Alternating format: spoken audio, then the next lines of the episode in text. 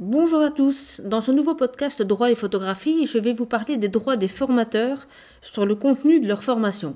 En effet, lorsque vous suivez une formation dans n'importe quel domaine et donc aussi en photo ou en vidéo, le formateur qui vous enseigne ses connaissances a des droits sur ses contenus. Alors de quels droits s'agit-il et surtout que peut-il faire si son contenu est repris par quelqu'un d'autre? Réponse après le générique. Bonjour, ceci est le podcast du blog Droit et photographie.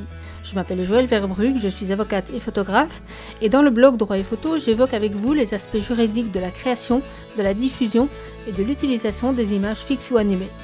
En complément du blog et de la chaîne YouTube qui existe déjà, ce podcast vous permettra donc d'en apprendre encore plus avec la souplesse que permet le format audio. Bonne écoute Aujourd'hui, je vous parlerai donc des droits des formateurs sur les contenus qu'ils utilisent et qu'ils transmettent lors des formations à leurs stagiaires qu'il s'agisse de workshops, de formations en ligne, de stages, etc., toutes les modalités dans lesquelles un professionnel peut transmettre ses connaissances peuvent être visées par ce qui va suivre.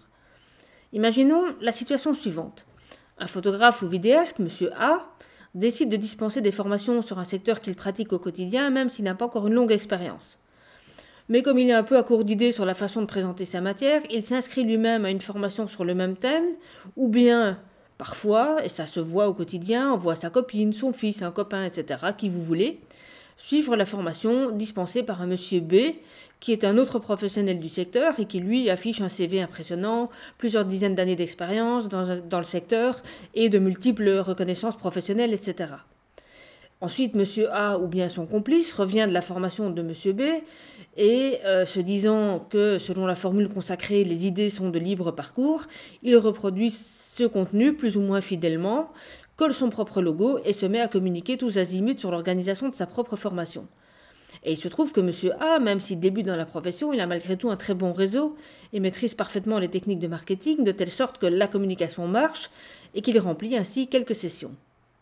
Mais comme le monde de la photographie est tout petit, ça finit évidemment par remonter aux oreilles de M. B, qui est averti que ses contenus sont en très grande partie réutilisés dans la formation de M. A, et donc que peut-il faire? La première possibilité serait une action en contrefaçon. Mais comme je l'ai indiqué, une idée en tant que telle n'est pas protégeable. Si on prend l'exemple d'une formation qui porterait sur la photo de nouveau-né, le fait de baser le workshop sur l'utilisation d'accessoires, des paniers, des coussins, etc., n'est pas en elle-même protégeable. C'est une idée qui, en plus, est souvent utilisée dans ce domaine. Par contre, la présentation des supports de cours, avec leur structure, c'est-à-dire l'enchaînement des titres, des sous-titres, la formulation des intitulés, etc., les paragraphes explicatifs, tout ça peut constituer un contenu qui, lui, pourra être protégeable par le droit d'auteur si un magistrat en cas de litige l'estime suffisamment original. Il s'agit ici du même critère d'originalité que celui que j'évoque souvent dans mes analyses sur les contrefaçons de photographie.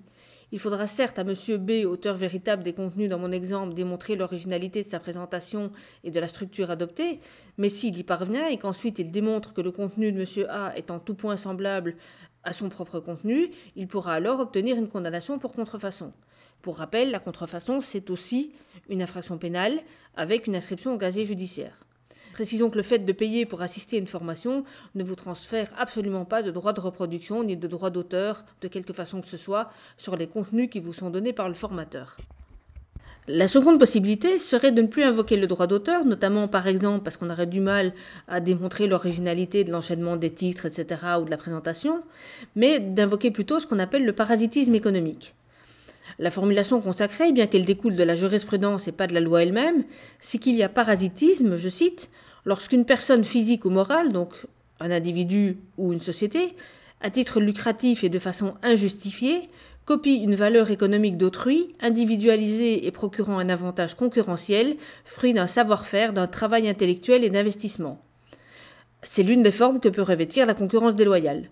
Dans notre exemple, le parasitisme réside donc dans le fait que M. A ne fait pas l'effort et l'investissement de créer son propre contenu et se sert du contenu et donc indirectement aussi de l'expérience, voire de la renommée de M. B, pour ensuite en tirer des revenus. Alors, vous me direz qu'il faut également prouver tout cela, c'est pas très compliqué en fait. Il suffit, lorsqu'il y a des suspicions importantes, qu'un tiers s'inscrive à son tour à la formation de M. A, comme il l'avait fait lui-même en l'assistant à celle de M. B ou en envoyant quelqu'un à sa place, que ce tiers récupère des contenus, transmet ensuite cela à M. B en faisant en plus, en plus, une attestation sur un document qui est admis par les tribunaux. Et à partir de là, il restera à plaider, mais il y a de fortes chances, si la reprise est flagrante, que le parasitisme économique soit considéré comme euh, avéré. Enfin, troisième possibilité, M. B pourrait assigner à la fois pour contrefaçon et parasitisme économique. Si par exemple, en vendant sa formation, M. A indique dans son programme d'une façon ou d'une autre que ce programme est approuvé ou validé par M. B. Alors ne riez pas, ça paraît gros, mais ça arrive. Et d'ailleurs, ça m'est même arrivé à moi-même, puisque donc dans cette affaire-là, j'incarnais le rôle de M. B. Et un autre monsieur A qui créait un, un cursus complet de formation pour des photographes en reconversion professionnelle m'avait certes demandé un devis pour une intervention, mais ensuite avait renoncé à me faire intervenir, tout en vendant à ses élèves un programme complet dans lequel j'apparaissais par contre de façon très explicite. Et au moment voulu, évidemment, les élèves se sont aperçus que M. A donnait cours lui-même, en plus sur base de mes propres ouvrages qu'il avait reproduits, euh, dont il avait enlevé les sécurités anti-piratage et qu'il avait recopiés pour ses élèves. Et donc, dans ce cas de figure, il y a à la fois contrefaçon à l'encontre de moi-même et de mon éditeur pour les contenus qui ont été reproduits, mais aussi parasitisme économique, puisqu'il utilisait mon nom et tout le travail que j'abats depuis des années pour faire connaître mes contenus, afin de vendre sa propre formation, dans laquelle, évidemment, même s'il utilisait mon nom, je n'apparaissais pas, enfin, je n'intervenais pas officiellement. Alors, inutile de préciser qu'une procédure est en cours contre mon monsieur A, hein, dans mon exemple, mais ça vous montre donc que dans certains cas, les deux fondements légaux peuvent parfaitement être combinés.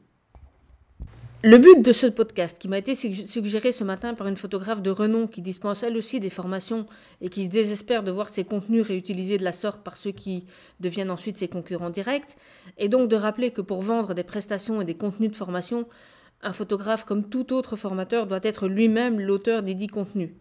Et si bien sûr certaines matières sont nécessairement enseignées dans certains workshops, c'est la façon de les présenter, de les articuler et en aval la façon de communiquer sur vos formations qui pourrait bien donner lieu à certaines poursuites si vous êtes rendu coupable de ce type d'agissement. Donc si vous voulez démontrer vos compétences, exposez alors votre vision du métier, pas celle d'un concurrent direct. Créez vos propres supports et pas ceux d'un concurrent direct. Parce qu'il est fort probable, si de tels agissements avaient lieu, que ça se retrouve un jour, enfin que vous vous retrouviez un jour devant un tribunal, ce qui serait vraiment dommage, alors que de votre côté, votre souhait est d'enseigner une façon créative d'exercer ce beau métier. Voilà, j'espère que ce podcast vous a plu. N'hésitez pas à le partager autour de vous. Et je vous invite aussi à suivre toutes mes publications sur la page Facebook Droit et Photographie. Euh, avec dans quelques semaines, au moment où je vous parle, là nous sommes le 13 février 2020, dans quelques semaines la sortie d'un ouvrage euh, checklist et je travaille déjà sur le suivant. A très bientôt, au revoir. Cet épisode est à présent terminé, j'espère qu'il vous a plu. Si c'est le cas, n'hésitez pas à le partager autour de vous. Pour aller plus loin sur tous ces sujets, je vous renvoie vers le blog lui-même ou les ouvrages et articles. A très bientôt